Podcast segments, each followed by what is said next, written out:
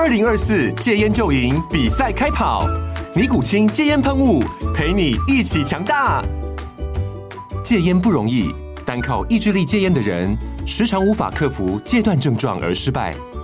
尼古清戒烟喷雾将是你的神队友，简单一喷，药品急速释放，立即缓解七大戒断症状，不限场合提高戒烟成功率。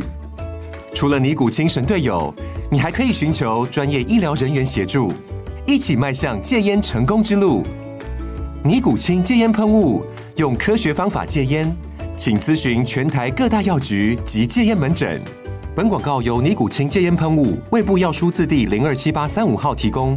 嘉安嘉护股份有限公司，台北市中山区民生东路三段二号十楼，北市卫药广字第一一三零三零一九零号。尼古清戒烟喷雾，相伴每个新开始。今天分享，掌握趋势。观众大家好，欢迎收看今天的决策者，我是王嘉玲。最近国内疫情升温，每一天这个本土确诊人数都上千例，那大家非常的担心。不过现在呢，几乎是人人都会接触到快筛了，甚至我们的政府还成立了快筛国家队。那今天呢，我们就要为您介绍到这位决策者，他是我们国家快筛队当中的模范生。那早期呢，他们在做医材的时候，还被称为是医材界的联发科。好，今天要为你们介绍的是泰博科技的董事长陈朝旺，主持人好，各位观众大家好，欢迎董事长。嗯，董事长最近很忙哦，国军都已经开始进驻我们工厂，大概现在生产的状况怎么样？现在生产还算蛮顺利的啦，就是逐渐的把量哦扩大。嗯，那从开始平常我们平常的规划里面，大概就是六到十万一一天呐，那现在逐渐的拉升到一天快三十万。那我们下一个礼拜大概有机会提升到四十万。嗯，那那我们目前的规划里面应该是往一百万，一个月一百万的量，一天一天一百万的量，一天一百万次。嗯，那其实最困难的是在于原物料了，因为突然间大那么大量，嗯，那这么大量的时候呢，你的原物料的来源就会很欠缺。啊，这个时候都是这个都这个在早期的所有的国家都会面临这个问题。那包含原物料，包含设备，初期短期内都要突然间的。拉大的时候，其实都会都会让供应供应商都会拉抬这个价格啊。不然早期我们的快筛国家要口罩国家队的时候，一改成大家都需要口罩的时候，那个原物料上涨五六倍，甚至到十倍。哇！那我们现在这当中涨最多的是哪一个部分？嗯，这不好意思讲，啊，但是有很蛮蛮多部分都有涨了，啊，蛮多部分，当然工资也是，工资的部分一定上涨，工资一定会两倍以上，嗯哼，因为你短期内要聘用那么多人力，一定要用拉高薪资来聘用的嘛，对，那那设备的部分也要加他们加班，就基本上都要一定要都加班，嗯哼，那原物料的部分当然有很多原物料都会上涨，嗯哼，啊，那当然早这个这个不是台湾的问题，这是全世界都有疫情扩大的问题，供需问题，对对对，供需问题，这这一定的。就是当你的当你的供给变少了，那需求变大的时候，那当然物价一定上涨哦。即使是卫生纸都会都一样，都一样，都一样。对啊，不过我们看到，其实我们台湾说真的，我们很团结。嗯、像你说，两年前疫情一开始的时候，嗯、我们就成立了呃口罩国家队。嗯、那现在因为这个确诊数量人数很多，嗯、我们非常需要快筛，政府很快就成立了快筛国家队。嗯、你对这个概念的认可度高吗？其实应该讲说，如何在地制造了，就是本国制造。这这这，我想这应该比较像是呃政府的重点。嗯，因为这个快筛这个这个国家队哈，这个整个的取得认证的程序，比这个口罩难上千倍。哦，所以说呢，你在短期内，像目前我们他只能找现有，因为我们目前快筛核准的证照。国产的部分就五家，嗯，而且五家里面有两三家是最近才通过的，对，哦，那他们花那么久的时间，从从二零二零年开始投入，哦，投入这个设计跟制造，嗯、到现在两年之后才拿到，刚拿到这个证照，嗯，所以说呢，你要在别找别的公司来加进来的时候，几乎是不可能，因为他重新证照重新来过的话，至少都要花两年左右的时间，对，所以说呢，这个国家队可能就是可能比较难成型啊，因为实际上没办法。没办法，很多公司来参与，哦，那是不是能够本土化，或能够在地制造？这个在全世界都一样。现在在国家队当中，我们的量哦，其实好像就占了八成以上，对对，甚至更高吗？哎，甚至更高。那这一次我们呃生产的这一些量，在第一时间哦，这个快筛国家队都还没有，还在组装、还在组成的过程当中，你就喊出了第一枪，你说要降价，要分三阶段降价。那个时候你做了什么样的？你是怎么样决定说你要这么样宣布的？因为需求量，第一个是需求量变大了，那政府有政府的压力，那民众有民众的压力。那、当然，对我们来讲，理论讲呢，所有你去看过所有国家疫情升温的那个阶段，你去看美国涨一倍，德国涨一倍两倍哦，英国也是一样，日本也是一样哦。其实基本上呢。这是供需问题。如果价格来讲，基本上这是供需问题。对哦，你供给变少了，需求变大了，物价一定是上涨的。嗯、但是呢，我们说啊，这个大家都已经那么痛苦了，已经那么多了，都都已经那么那个。我每天如果说几天要筛一次，嗯、这个对对，它成本相对来高，有没有比较高？那、政府也有它的压力。那我们我们也说啊，我们配合，反正这个反正我认为公司嘛。在台湾，我认为公司也是政府的，我们缴税缴那么多了，反正无所谓啊。至少我们公司的供货没有在哄抬物价。嗯，我已经已经是约束所有的通路，都一定依照我公告的那个价格在卖。嗯哼。那政府说有机会啦，因为它还是每天在调整一些政策，这是滚动性的。这个有机会一季降到一百块以下吗？嗯，其实如果说，比如说了哈，比如说如果说美国一季降到一百块来讲。我们没有办法做外销了。哦，哦，你看我，我如果是出口单位嘛，他如果在那边一块那个大概是一百块台币来讲的话，折算我们这边的制造成本，搞不好剩下来讲应该不到三十块。嗯，那这样子的话，基本上是无利可图了。所以说我几乎是没办法做。像韩国那个那个印度也是一样，它也都是一百块以下。嗯，那一百块以下的话，我们即使拿到他们的证哈，我们没办法做外销，也就是外商根本就没办法。嗯，那因为本地公司是有机会的。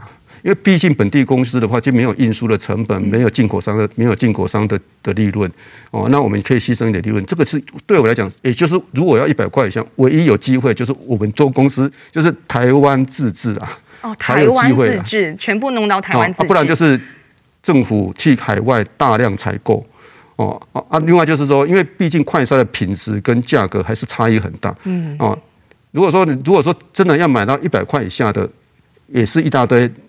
不品质不好的，不敢叫烂货了，就是品质不好的也可以买得到。可能准确率准确率就那这样会更延伸更大的问题。对，所以说如果品质要好，又各方面来兼顾来讲，唯一的机会就是。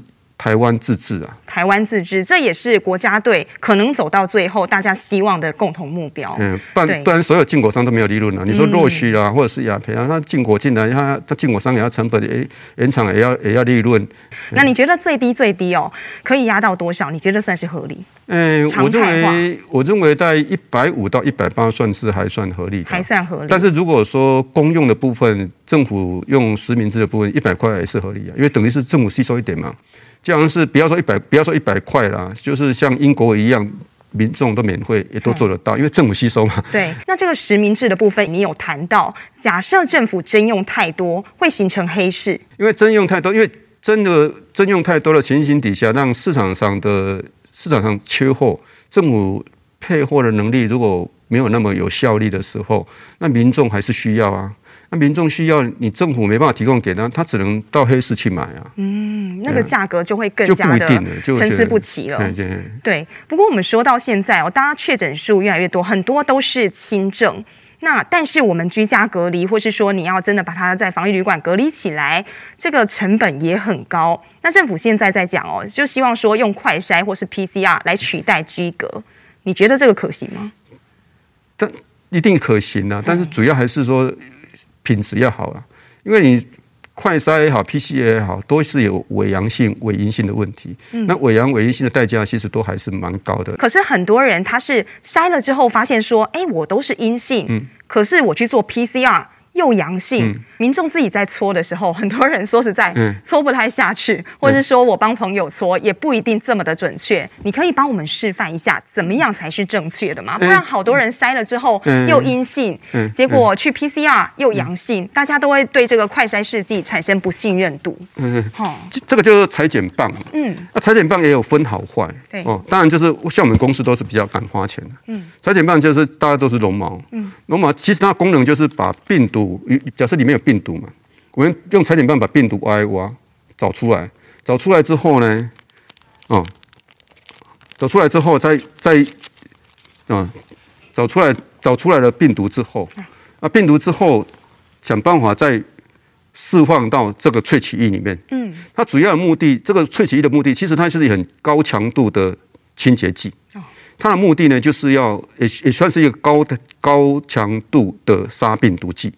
它就是要把病毒破坏掉，取里面的核心蛋白质，啊，再接我们的检验试片测。哦，那、啊、这里有几个，第一个要注意就是你要挖得到病毒。那就因为我们现在目前来讲，我们这次这一次的欧米孔是属于上呼吸道的感染。上呼吸道。那、啊、上呼吸道感染就是简单的讲，就是喉咙以上了。基本上呢，就是你可以在咽喉啦，或是鼻腔啦，就可以拿到。可以给你。那如果是鼻腔来讲，基本上呢，大概就是二点五公分而已。二点五公分，你基本上大概就是等同挖鼻孔。嗯。那这是第一个阶段，就是你挖鼻孔，因为你们不是专业人士，所以挖久一点点。我们大概就挖，挖久一点，跟深度无关。跟深度无关，挖久一点点，就是说大概就是大概就是各十五秒。各十五秒，嗯各十五秒，两边围观，因为你们我们毕竟不是专业人士嘛，所以说我们干脆就是转左边抓一抓啊，右边抓一抓，嗯，能够把它抓到病毒最最重要。哦，啊，抓到了之后呢，就放进去，嗯，要摇一摇放进去，啊，放进去之后，因为你你抓到病毒哈，要把这个地方呢，你不要又马上拿出来，嗯，病毒还没有 release 之后，release release。进去的时候要把它拿出来，那当然病毒就没有在里面。嗯、所以说我们要放一下，所以说我们要静置大概一分钟。一分钟啊，一分钟把这个病毒 release 在这个上面，那、嗯、再把这个东西倒到我们的萃取液里面去，带到我们的检验试剂里面，嗯、它才会才会才会测得到。那我会测成伪伪，就是测到阴性，就是你阳测到伪阴的时候，哦。的时候呢，它基本上有有几个人为的部分，就是说你没有挖好，但是这个应该比较比较少，比较少。啊，但是因为毕竟它是居家的，所以说这个难免也会发生。嗯、所以说为我们为什么说快筛呢？可能要可能要两三天测一次，因为有可能有可能有可能有可能就是你的操作错误哦，所以说造成的误差。所以说两三天测一次啊。另外一个是因为是潜伏期，嗯，哦，所以说它可以用两三天测一次，这个这个很重要。嗯、那根据美国卫福部，就是所谓的国卫院的。发表，他说快筛呢，只要好的快筛，他只要做三次，就是大概每两天或者每一天测一个测一次，啊，大概三次，它的精确度是是大大于甚至比 PCR 来的好，来得更准确。对，所以并不用像我们这个鼻咽采样鼻这个样子，不用采到这么深处。哦，那那个那因为那么深哈，大概七公分八公分嘛，那当然一定要医师人员。那如果自己测的话。都都有都测不到了，按照即使是医师人员也会刺痛那个病人。对啊，好多人这段期间哦，说是戳到就是还流鼻血了，对对对，那那那个因为人嘛，人人的动作不是神的动作，所以人的动作难免都会有疏忽。嗯，所有的医疗行为都有可能有人的人的疏忽，这一定会有。啊，当然这次的那个刚才讲的那个。流鼻血流什么？那大量流鼻血，那个一定的，一定一定应该不能这样讲，它是会发生，只是几率的多少。因为毕竟毕竟它是人。如果他戳到流鼻血了，会影响到它的准确性吗？哎、欸，不一定，就是主要看到说你没有取得到病毒。嗯，取得到病毒，取得到病毒，当然啊，那因为本身鼻咽跟鼻腔，嗯，最大的差异，但鼻腔的位置是很好采。对。哦，但是鼻腔的位置很多干扰，嗯哼，流鼻涕啊、空气啊、哦等等等啊、黏膜啊等等这些。嗯、但是你挖的越深的时候呢，深呢，组织的越深层的地方是非常非常的干净，对，也就是说比较不会有干扰。哦。哦，所以说其实鼻咽测为什么一直为什么医师人员要测要测鼻咽？因为没有干扰，所以说相对来讲，它认为它的精准度就会拉高。嗯哼。但是呢，对我们设计快筛的嗯居家的部分呢，这是我们的困难，我们就必须想办法去克服。对。哦，那个那个使用者的消费者呢，是不是医不是专业人士操作？我要我要黄单。嗯。哦啊，再来就是说哦哦，再来就是说，因为基基本上呢，很多的问题就是说，我们要如何做黄单，让消让这个操作者在。即使不大会操作的时候呢，情况底下呢，他测出来也是要准。啊，再来就是鼻腔里面呢，鼻腔相对干扰的东西比较多，嗯，我们要我们要做很多干扰物测试，如来如何来避免这些问题。不过这一次啊，其实很多人，我光是快筛哦，还是不是那么的信任，那么的放心，我还是会去医院做那个 PCR。但有些 PCR 甚至是做到，有个香港艺人啊叫王喜，他做 PCR 做到整个都流鼻血了。对对对，做 PCR 也是会有这样风险。刚才讲过嘛，因为他 PCR 做的就是他用医用的，他就是要测鼻炎，嗯，他插那么深哦，在。再厉害的医师，嗯，做了几百次、几万次、几千次，他都有可能失手，都有可能会这样的话，这样的事情发生啊，嗯啊、因为他毕毕竟不是上帝的手，对，毕竟还是人的手。不过我们现在看到，现在是呃，就是快筛的国家队。但是这个疫情总有一天是会比较平缓一点。现在当然我们还在高峰期，很多人也讲说，就像当初的口罩国家队，当然口罩可能大家会变成一个习惯，我常常就戴着了，以后我就是长期会有这个习惯。但是快筛这个东西，总有一天它会慢慢的退场，有一个退场机制吗？你有想过这个？其实快筛早期，因为早期比较常用的当然就是有两个，嗯，一个就是快筛做那个验孕。嗯，哦，就是哦，还有排卵，哦，啊，再来就是那个流感，哦，这都都会用快筛。那因为早期的科学家可能就是我们 R&D 人员呢，可能投入的比较少，所以说给人家的观念就是说，啊，快筛的精准度大概就是七八成而已。嗯，哦，这样指挥中心一开始也认为是快筛的精准度才才七八成而已，所以定的规格也非常的低。两年前的时候，哎，那也定的规格也是很低啊，也定的那个专业性也才九十趴而已，九十趴而已，那根本就九十趴意思就是每十每一百个有十个会伪阳啊。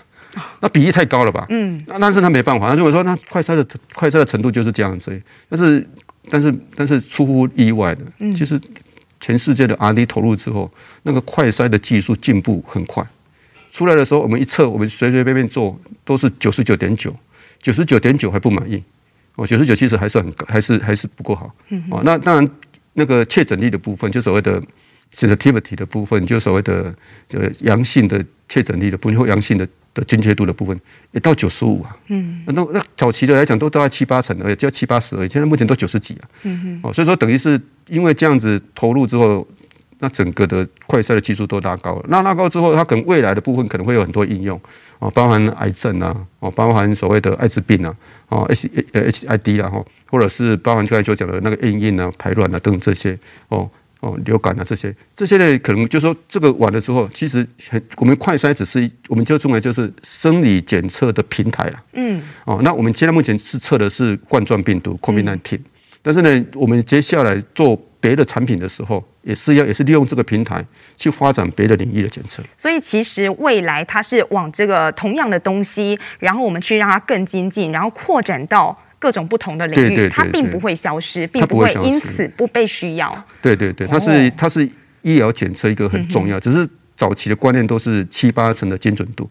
那可能未来可能快筛的应用，可能大家会更有信心。你看，我们在这次的 COVID-19 能够做到九十九点九九的的专业性，能够灵灵敏度能够都要九十五以上。其实这个都，其实这个都已跟大型仪器不相上下。现在我们看到泰博啊，或是说啊、呃，像其他家同业等等，大家好像就是被高度需求。不过其实我们回推哦，到两年前，董事长刚刚有提到，那时候指挥中心其实并不是那么鼓励大家在做快筛这个事情。嗯、那个时候你就大量的投入资本支出，嗯，你是不是心里也很挣扎？对对，这这个这个真的是很痛苦。就是说，因为毕竟指挥中心那边认为说快筛，其实我我了解他们的心情的，因为我们都是科学家哈。哦，我们一看就知道，你要定的规格就是九十九十趴而已。九十趴的意思就是什么？就是一百个有十个伪阳哎。啊，这种规格也可以过 EUA。啊，这种规格过 EUA，那不是天下大乱吗？但是它接下来要提升到像美国来讲，已经现在目前最新的开始的时候大概就是九十五。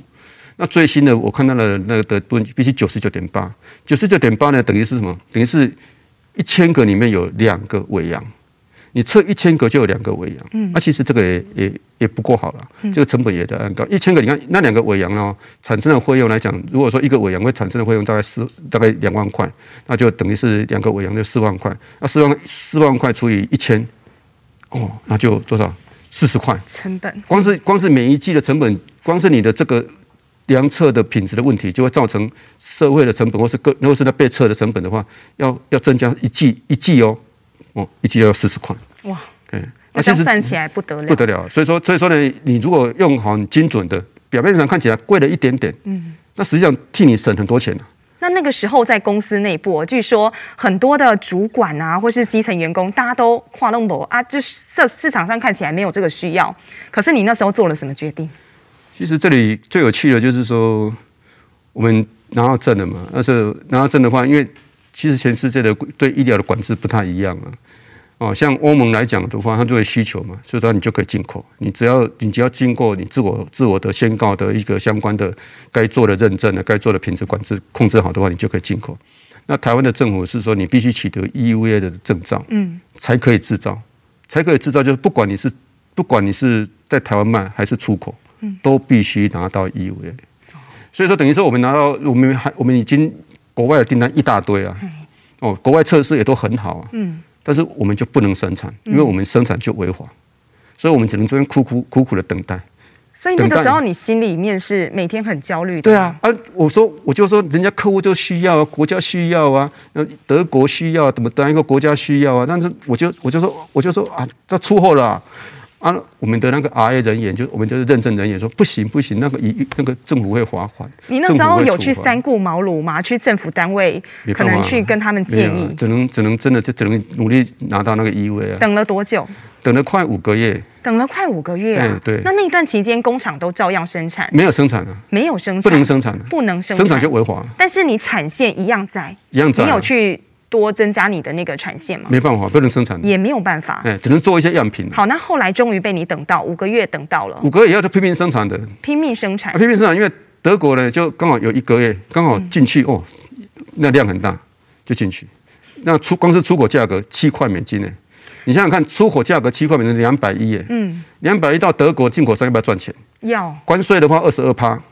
哦啊，那个的进口厂商要赚钱，通路也要赚钱，那卖到市面上多少钱？至少四十块。四十块啊！哎呀，哇，那相对起来我们还算有点划算哦。但是呢，只有一个月，哦，一个月就结束了。对，因为同样道理，政府被被被骂的要死啊。没错。哦，英国政府被骂，德国政府被骂，被民众骂，东西那么贵又买不到，哦，政府赶快介入，所以英国政府赶快采购全世界的机器。赶快到英国里面去制造。所以回过头来，就如同你讲的，嗯、在地生产还是最重要的。我们需要什么，我们自己有，不需要去啊、呃、等别人给我们东西，或是说那个价格被哄抬等等。啊啊那那一个月之后，我们的订单就没了。嗯，那、啊、怎么办？啊，怎么办？那、啊、我们就还是没办法，继续的建，还是要工人也请的啊，那就生产。生产到最后呢，当然我们的邦邦交国也是很缺嘛。嗯。啊，那政府当然说这边不鼓励嘛，控制又控制得很好，那也不鼓励啊。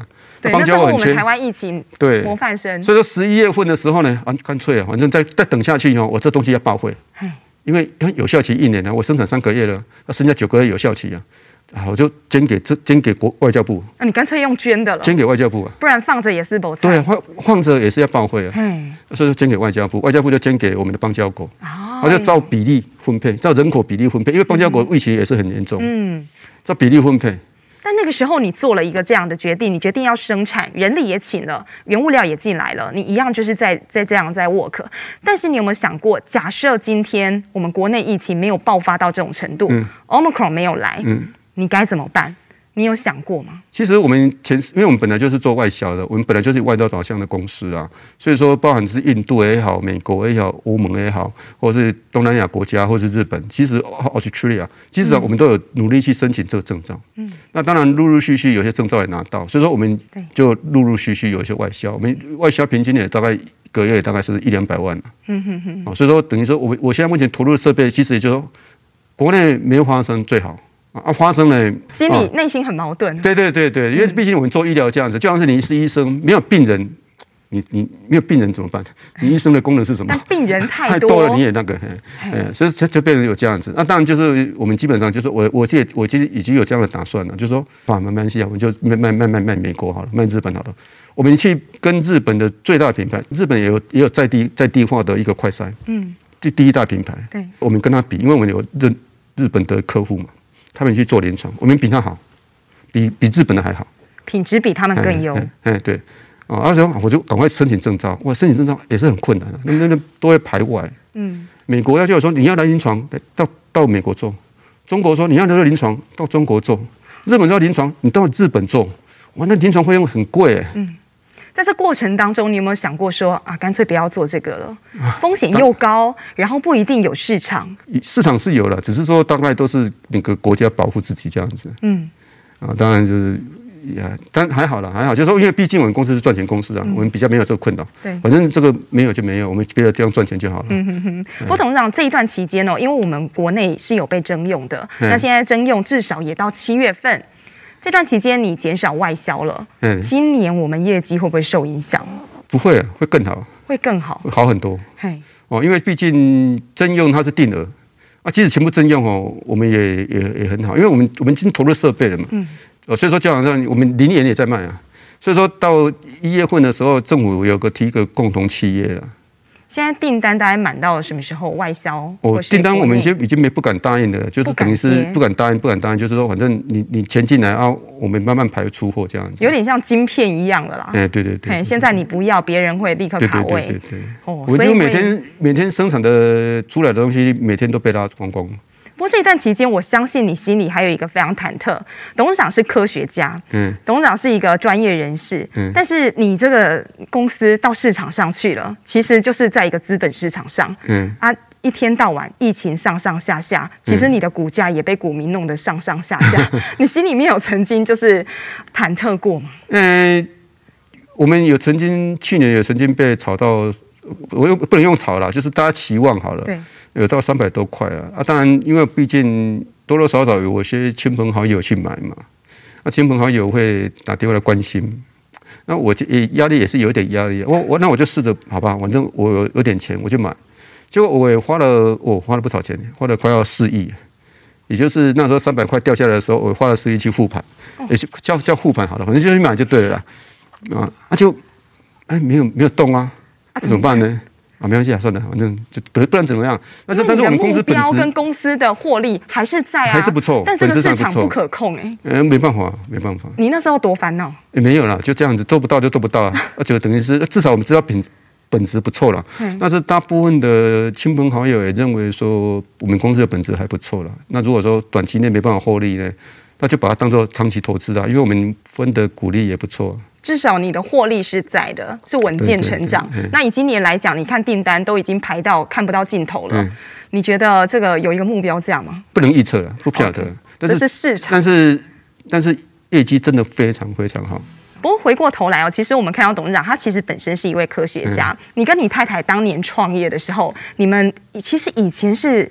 老师哎、欸，对对对，那个时候你们就读的是哪一个科系？那后来怎么会从老师变成创业？我我本身台科大电机嘛，啊，刚好那时候台大有医工，就电机里面有医工所，嗯，有医工组了。他说我有有些读医工，可以试试看到，我就去考，啊考还很幸运考上了，考上之后硕士班、博士班都是读台大的电机哦，拿的是电机博士啊，而是里面研究的是医学工程。两位都是博士，哎，对对对。但是你们后来很顺利的，就是当啊两个人就是都是老师，对对对。但什么契机你会想要跳出来创业？因为我们做这个领域，我们也去观察一下。我我我很喜欢观察产业的变化，因为我本身也在当当当副教授嘛，那就去当一家公司的顾问了。那顾问也帮他开发了一两个产品，但是我认为这样的规模是。很难成为成气候，嗯，所以说，就是说，那我们我成立一个开发团队，专门提供人家设计，提供人家技术，让他们好好去发挥，哦，所以说那时候就成立公司，成立泰博，大概一九九八，一九九八，我一九九六毕业了，啊，一九九八成。那个时候你还被称为是医材界的联发科，哇，这是多么崇高的一个嗯 title。怎么会被有这样的封号？主要是因为我们提供的是医材的一些核心呢、啊，嗯、核心 IC。那时候国内很少人做。哎、欸，那时候很少啊，都是大部分那时候最有名的当然就是耳温枪嘛，耳温枪嘛。嗯。嗯因为耳温枪全世界那时候最最最好的大概就是在美国嘛，哦，就百灵牌啊，哦，Thermoscan 啊这些。那台湾很多工厂想转型做医材。嗯那我们公司呢，就是帮他设计 IC，帮他设计产品之后，由他们去生产。嗯，我们再提供 IC，等于说我们当时在一九九两千年那时候做的工作，跟现在联发科做的工作是一样的啦。IC 提供人家 source solution，total solution，那我们卖 IC 赚钱。嗯，不过我们看到董事长啊在讲专业的时候，他非常犀利，而其实他的心非常柔软。嗯、我们公司啊有那个血糖机，远距血糖机，嗯、非常的受欢迎。当初你开发出这个商品，背后是有一个故事的，跟你母亲有关。那 当然，我们我们妈妈是糖尿病嘛，啊，当然也是这样。那当然也不能完全这样讲，因为糖尿病人太多了。嗯。以前你跟夫人在北部发展，在创业，妈妈是还在故乡吗？对对对，我们是枋山屏东嘛。嗯，那据说是有一次你回去看了她。嗯，对的，对对对对，因为他毕竟他们喜欢工作。嗯嗯，那农农夫嘛，喜欢工作，所以说工作，尤其是收成的时候，我们枋山最有名的就是那个芒果。对，芒果啊，就是一收成的时候就很忙啊，就一直拼命工作，那就。熬夜在做，熬夜做到最后，哎，那突然间就中风了。所以你那时候回去看到妈妈，你就有立下你要啊着重在这个部分的心愿。嗯，也不能这样说啊，反正这个本来就是公司该走的啦啊。但是这个对家人也有帮助嘛，所以说他的我我们我们还不错，就是我们公司设计的品相哈，对公司的员工哦都很乐意给他的亲朋好友使用。嗯。哦，不会像有些刚开始设计的时候说，哎，我们设计耳温枪，结果我们公司的耳温枪不用去买百灵的。现在不是啊，现在目前我们的耳温枪都是一定都是用我们家的。不过在我们公司啊，嗯、就是很多员工还对您非常好奇的是，你很会变魔术。呃，会了，不是说很会了，很会变魔术。然后你预料事情，预料这个市场的过程也是神乎其技，像在变魔术一样。过去有几次哦，都是大家还没有看到这个市场的需求，你就已经做出了决定。比方说研发那个耳温枪，嗯，也是获利非常的漂亮。嗯，然后有几次的经验都还不错。那时候你都是怎么做决策，决定说你要开发什么产品？其实我们医材领域决策相对比较简单呐、啊。就是说，因为毕竟是，毕竟它是属于每一个品相，我们就称为它的生命周期很长。那生命周期很长，只要你技术在顶尖，嗯，那迟早也会轮到你。所以说，你只要就是专注在这个技术上，你只要技术上是世界上做出来的东西是世界上数一数二的品质，嗯，的时候的时候，那迟早会轮到你。所以说，也也没有说那么决策上看起来。很困难的、啊，但是实际上医材的东西其实也很简单的、啊。有曾经你做了什么决策，结果后来是失败退场的？哦，投资中国吧。啊，因为呢，其实都是因为公那时候是因为公司员工想说想看大陆中国的市场很大，想要进去那边做。哦，那一向那时候公司赚钱嘛，所以那时候做了五六个决策，但是有些决策是亏损到现在还还是，但是至少现在目前就是打平了啦。嗯。就是因为亏损没办法扭转，那至少把亏损降低了啊。那如果说比较有趣的，倒是日本投资倒是很有趣的。日本投资就是因为日本投资等于说我们这边设子子公司嘛。对。那子公司刚开始一定是租租租租租这个 office 哦。那 office 呢才几个人而已，租太大很浪费钱，租太小又给人感觉不够气派。嗯。哦啊，公司又要又又在这边很抉择，要每年这边换厂换换那个 office 租厂位是很痛苦，啊，那做一直做都不赚钱。但是我认为说日本离我们这么近，应该可以做得起来。所以说我就干脆啊，干脆在日本买了两栋大楼，哦，不赚钱没关系，收租金来补这个。收租金，最后你变成包租公啊？对对对对对对，但是当然那不是主业，那是还是委托代办公司去收了。嗯，那我们还是专注在我们的本业。嗯哼，但是就是这这是 COVID-19 哈，他一年帮我赚好几千万。哦，真的？因为日本日本的政府，我们的血氧浓度计啊，也是指定采用我们家的。哦，所以我们那血氧血氧浓度计也是大卖。那我们的那个额温枪啊。啊，也是大卖，耳温枪也是大卖。嗯哼，啊，当然说等于是投资了十年，光是这两年，那像去年、那前年吧，还是赚赚赚一亿多，就把过去亏损的全部都赚回来。除了这个事情之外，董事长在带领一个团队，其实你有一个非常特别，你的坚持，嗯、你每一年一定提拨八趴的获利，嗯，去开发新产品，然后甚至会有两成的人力是在 R&D 部门。其实应该讲说，甚至更高了。我们就我们就只有说，其实简单讲就是说。该只有该不该投资而已啊，没有预算上限啊。就是如果该投资，即使再多钱也要投资，就没有不定不见得一定要是两成啊。因为一采就是决定好早投资就早收成了。所以你得看得比别人超前部署啦。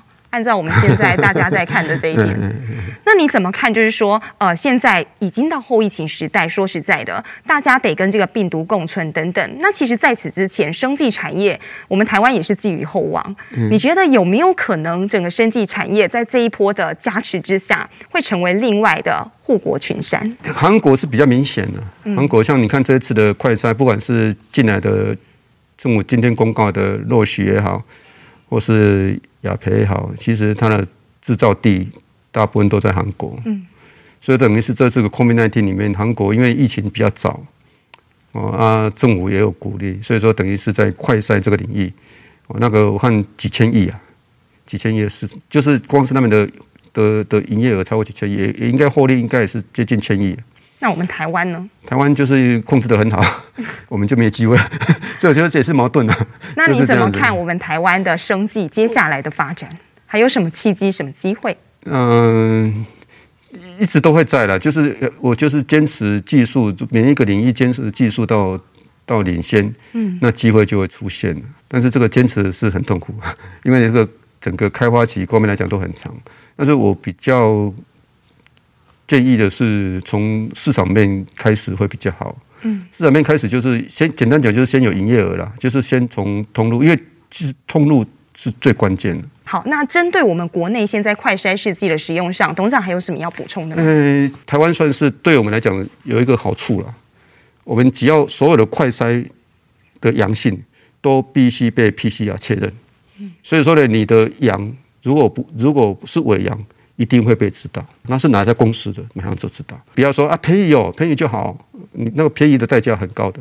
嗯，哦，所以品质还是重要，我们也不至于太贵了。对，只有在地化了。今天真的非常感谢董事长 哦，感谢博士来到我们节目，跟大家做了这么多有关快筛试剂啊，还有我们台湾医材上面的分享。那也希望大家呢都可以顺利的度过这个难关，一起挺过这一波疫情。决策者，我们下周再见。啊，谢谢，谢谢董事长，谢谢。